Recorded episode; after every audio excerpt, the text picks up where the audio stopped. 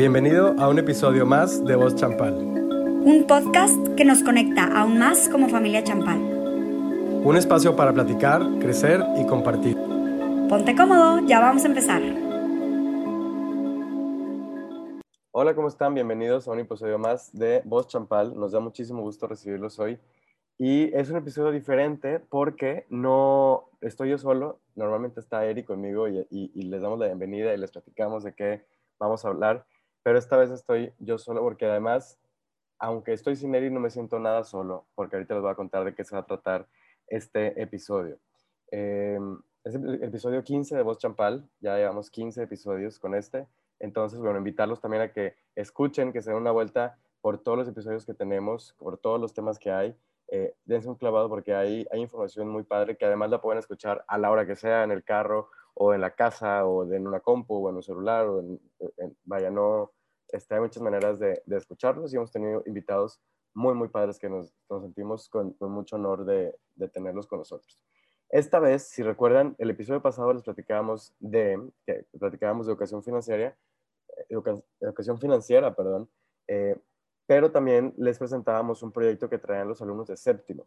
Toda la generación de séptimo participó en un evento que se llama Finance Fair que eh, esta vez, con todo el tema de, la pandemia, se hizo eh, en una versión online. Eh, nos tuvimos la oportunidad, aunque no estamos en la ciudad que siempre es, tuvimos la oportunidad de asistir, de levantar la mano, de, este, de inscribirnos. Entonces estuvieron inscritos la generación de séptimo y tuvimos, después de diferentes etapas, tuvimos la gran dicha de que tres de nuestros equipos, tres de los equipos del colegio, pues quedaron en la gran final. Entonces, esto pasó hace cuatro días y antes de que se, se nos vaya esta, esta emoción de, de participar en el, en el, evento y de, de, acordarnos todo lo que significó y lo que les gustó y los retos y, y, lo que lograron, eh, quisiera no dejar, eh, justo hacemos este episodio porque no queremos dejar de pasar la oportunidad de que escuchen a los equipos, de que escuchen los temas que, que presentaron, toda la investigación que hay detrás, pero no nada más en temas informativos, en una cuestión informativa, sino también de lo que ellos están proponiendo, ¿no? ya que asimilan la información, ya que entienden estos temas financieros que de repente no es tan, eh, tan común verlos en, en, que, alumnos de séptimo estén, estén siendo expertos en, temas financieros.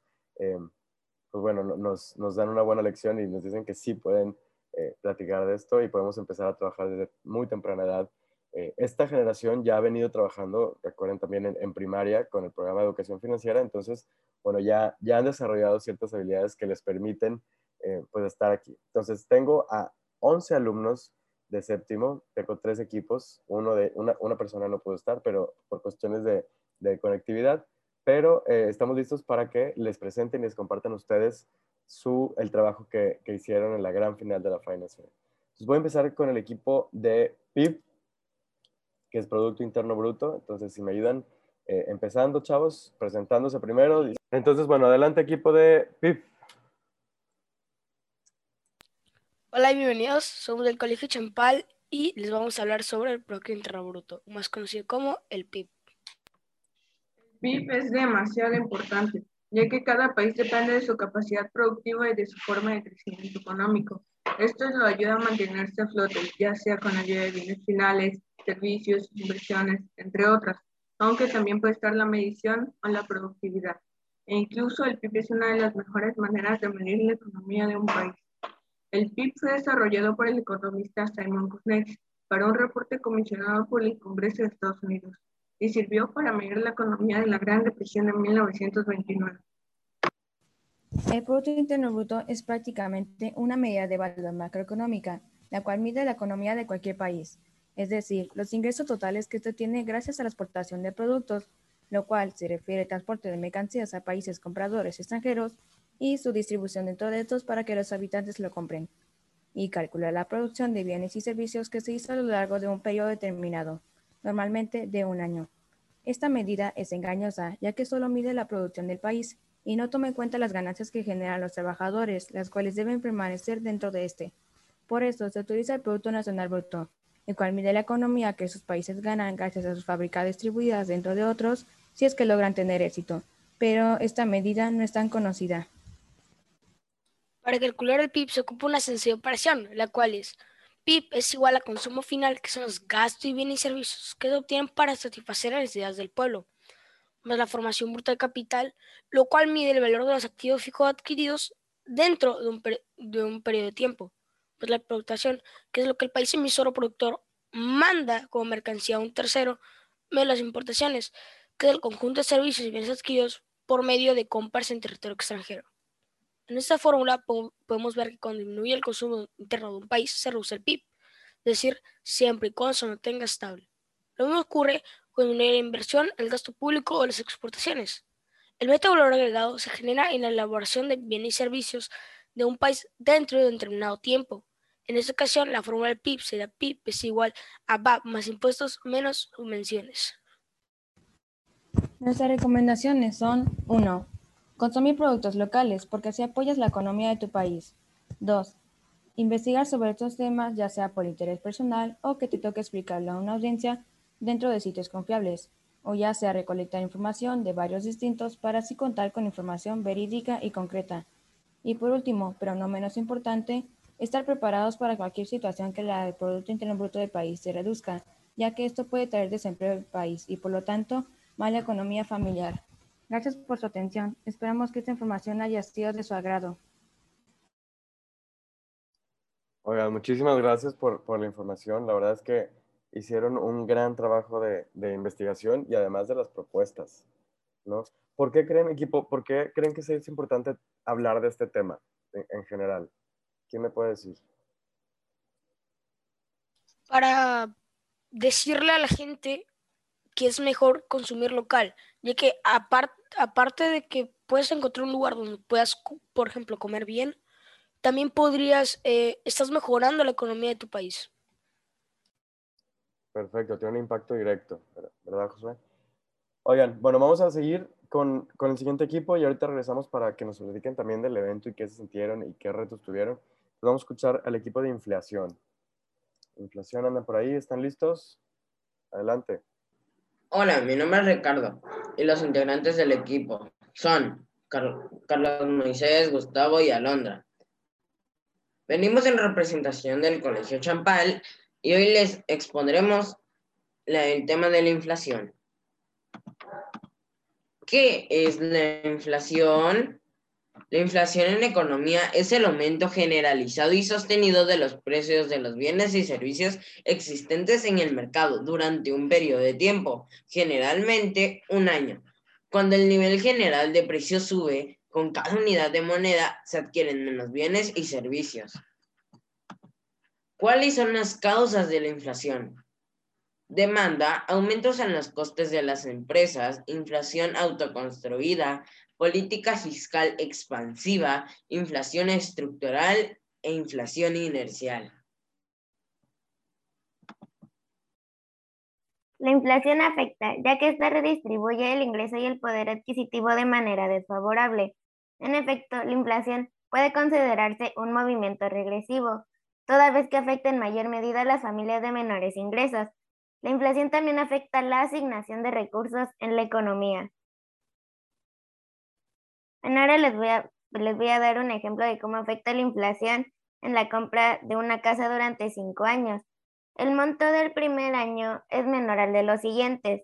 Esto pasa ya que el IPC o el índice inflacionario se actualiza y este aumenta y el dinero de la familia no. Entonces, esto causa que la familia ya no pueda comprar cosas a futuro, en este caso, una casa. La inflación afecta a la población ya que ésta reduce el consumo de bienes y servicios o desmejora la calidad, por cuanto con los mismos salarios y los precios más altos, la gente compra menos. Igualmente, los productores reducen la producción debido a la falta de demanda. ¿En qué aspectos afecta la inflación económicamente? Bueno, la, la, inflación provoca la depreciación, que significa la disminución del valor de la moneda. Esto significa que con la inflación los precios de los productos suben y es la moneda del país la más afectada al perder valor, causando que el poder de la moneda se reduzca y que las personas necesiten de más dinero para enfrentar los gastos habituales. La inflación se mide a través del índice del precios al consumo, IPC, que conforma la cesta de la compra. La cesta de la compra es el conjunto de bienes y servicios que representa el consumo normal de una familia media, y esto sirve para elaborar números índices del coste de la vida. ¿Qué medidas puedo tomar ante una inflación? Puedo comprar solo cosas que sean necesarias, o sea, comprar de forma consciente, invertir en bienes raíces, considerar cambiar de marcas más baratas o económicas y regular entre gastos necesarios y gastos extras. Ahora les daremos una recomendación. La primera será diseñar un presupuesto. Este es el primer paso para organizar las finanzas. Este también se debe definir en, el porcentaje de los ingresos, ya sean quincenales o mensuales. También se debe realizar definiendo con cifras exactas cuáles son los gastos fijos y mensuales, es decir, mercado, transporte, servicios y pago de deudas. También se recomienda actualizar las cifras cada mes. La segunda recomendación que les vamos a dar es invertir más de lo que se ahorra. Siempre el primer instinto es ahorrar la mayor cantidad de dinero posible. Esta no es siempre la mejor opción para afrontar momentos de movimientos económicos. Una buena opción es destinar una suma definida de dinero en una inversión que ofrezca mayores rendimientos anuales que la tasa de inflación. De esta forma el dinero ganará valor en lugar de perderlo. Cancelar rápido las deudas. Para esto es necesario saber cuánto dinero se puede destinar para las compras mensuales y, y, a cuánto ascienden las deudas pendientes. Esta información es importante, ya que si la persona utiliza las tarjetas para financiarse de manera cotidiana, poco a poco incrementa su gasto. La última recomendación es establecer las prioridades. Al tener definidos los gastos que debemos realizar, podemos comenzar a evaluar la importancia y necesidad de los adicionales que deseemos realizar. Es posible que entre sus planes usted quiera darse un gusto, pero primero piense si realmente es el momento, si lo necesita y si su situación se lo permite. Espero les haya agradado. Gracias por su atención. Muchísimas gracias, equipo de inflación. Oigan, qué tema tan importante, ¿verdad? Eh, ¿Qué recomendarán ustedes como equipo así, en una familia para prevenir los efectos de la inflación? Adelante, Ricky.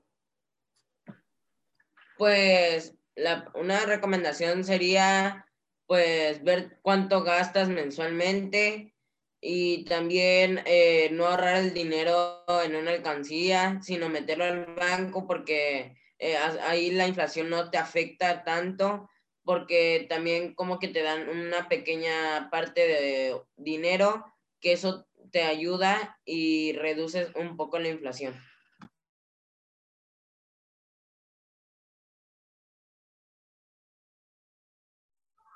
¿Puedo agregar algo? ¿Yo? Claro, Carlos, adelante. Bueno, pues mi consejo sería invertir. Invertir para que, como dijo mi compañera Londra, el dinero ganara valor en lugar de perderlo, porque en inflación se pierde el valor de la moneda, como yo lo expliqué. Y ya, muy bien, Carlos. Ahorita regresamos con ustedes porque vamos a escuchar al tercer equipo, que el título es Técnicas y Formas de Ahorro. Adelante, adelante, equipo 3.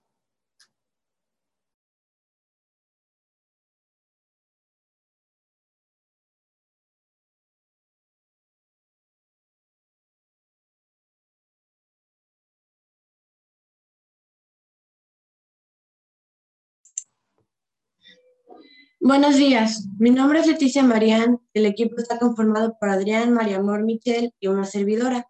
Venimos del Colegio Champal a hablarles sobre algunas técnicas y formas de ahorro, así que te invito a escuchar sobre este muy interesante tema. Pero primero, ¿qué es el ahorro? El ahorro es una parte de los ingresos de un individuo o empresa que no se usa para un gasto en el momento. Se guarda con el fin de darle un uso en el futuro Puede ser para un uso previsto o imprevisto, una emergencia económica o una posible inversión.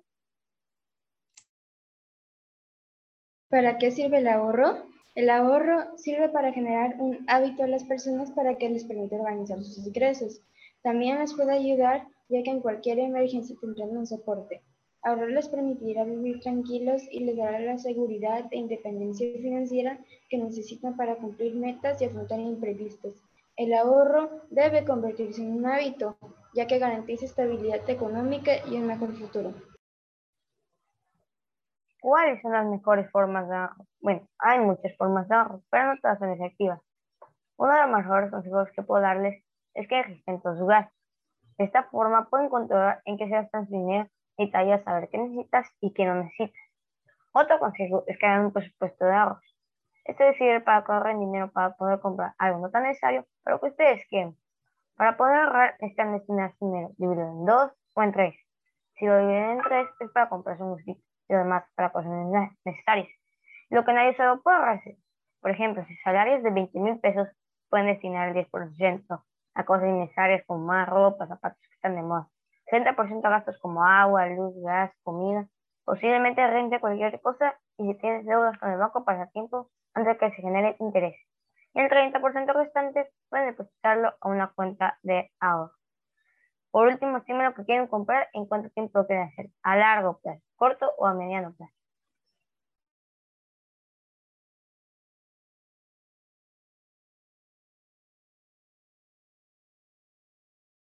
Bueno, pues, ¿qué es el IPAP? El IPAP es el Instituto para la Protección al Ahorro Bancario. Es decir, por ejemplo, cuando una, una empresa quiebra, un banco quiebra, puede darle protección a su dinero y se le regresa a los clientes. Gracias por su atención y por su tiempo. Ok, pues muchísimas gracias. Ahorita nos faltó Michelle en esta, en esta presentación porque tuvo hay un problemita de conexión. Ojalá ahorita se pueda eh, integrar otra vez para que nos cuente qué, qué, le pareció. Entonces, ¿cuál es la mejor forma de ahorrar según ustedes? ¿Qué, qué, qué les recomendarían los que nos están escuchando? Pues la mejor forma es meter el dinero al banco, ya que, ya que ahí, como mencioné, está protegido por el IPAP, lo cual, por ejemplo, pues como yo expliqué, si cierra un banco te puede devolver tu dinero. Ok, buena recomendación. Muy bien, entonces fíjense, tengo aquí a los tres equipos que estuvieron eh, participando en la gran final del Finance Fair. Me gustaría platicar, eh, preguntarles, y, si alguien me quiere contestar, nada más me levanta la mano para poder darle la palabra. ¿Qué fue lo que más les gustó de todo el proceso? desde que iniciaron, desde que les dijeron que iban a participar, desde que hicieron su, su presentación, eligieron el tema. Eh, ¿Qué fue lo que más les gustó de participar en este evento? ¿Quién me puede decir? Pues a mí me hubiera gustado ir a Monterrey, pero por causa del COVID no pudimos. Pero lo que más me gustó fue, pues, el procedimiento de ensayos, aunque era levantarse a las 8 de la mañana, me gustaba, aunque me dijeran que, que no que necesitaba agua, pero nunca, nunca la tomaba, se me olvidaba. Pero me gustó mucho, eran bastante divertidos. Ok, ¿alguien más que nos quiere decir qué fue lo que más les gustó de participar? Yo creo que es interesante, aprendes a trabajar más en equipo, obviamente te llevas un gran aprendizaje, o sea, aprendes cosas nuevas, no solo lo que tú hablaste, sino de que ver todo lo, lo que los demás hablaron y entender esta situación. Entonces ya tenemos este conocimiento para pues en un futuro poder usarlo. Entonces creo que es algo bueno. Gracias, Gustavo. Adelante, Ricky, cuéntanos. Pues la verdad, uno se lleva buenos momentos con su equipo y ah, también aprendes eh, pues a ganar y a perder. Eh, aprendes mucho sobre el tema no solo del tuyo, como decía mi compañero Gustavo, sino de los otros. Eh, puedes entender un poco más a fondo de lo que está pasando en estos momentos. Perfecto, Ricky.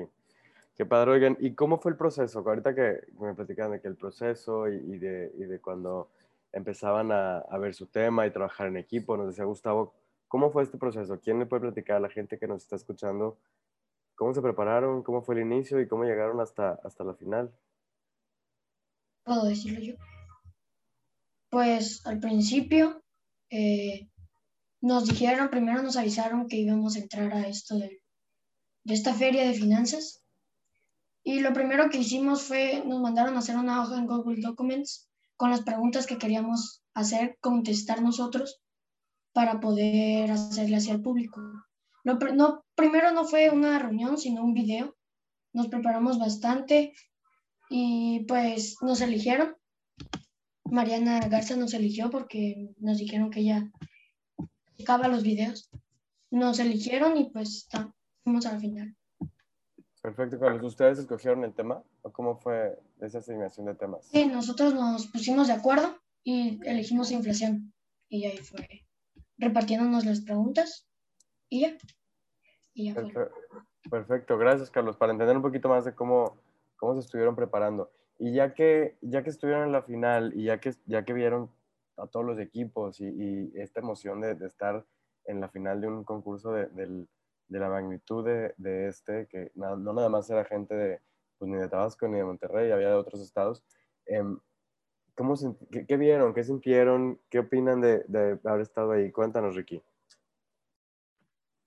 La verdad se siente eh, bien porque estás frente a gente mayor, se puede decir, eh, que saben mucho más del tema y te reconocen de que eres pequeño, pero tienes mentalidad de un banquero, se puede decir, porque estos temas nos ayudan y nos van a ayudar cuando seamos grandes ya que vamos a saber los pros y los contras de ser, um, o sea, de tener un trabajo, de tener ahorros por estos temas que nos enseñan cuando somos pequeños y la verdad a mí me ayudó bastante. Gracias, Ricky. A ver, Alondra, ¿estabas nerviosa? ¿Qué sentiste ya estando ahí presentando? En lo personal yo estaba muy nerviosa porque era como la primera vez que lo íbamos a hacer frente a demasiadas personas y en especial son jueces que saben mucho del tema y que pues no sabías ni qué preguntas te podían hacer de tu, de tu tema y si las ibas a poder responder.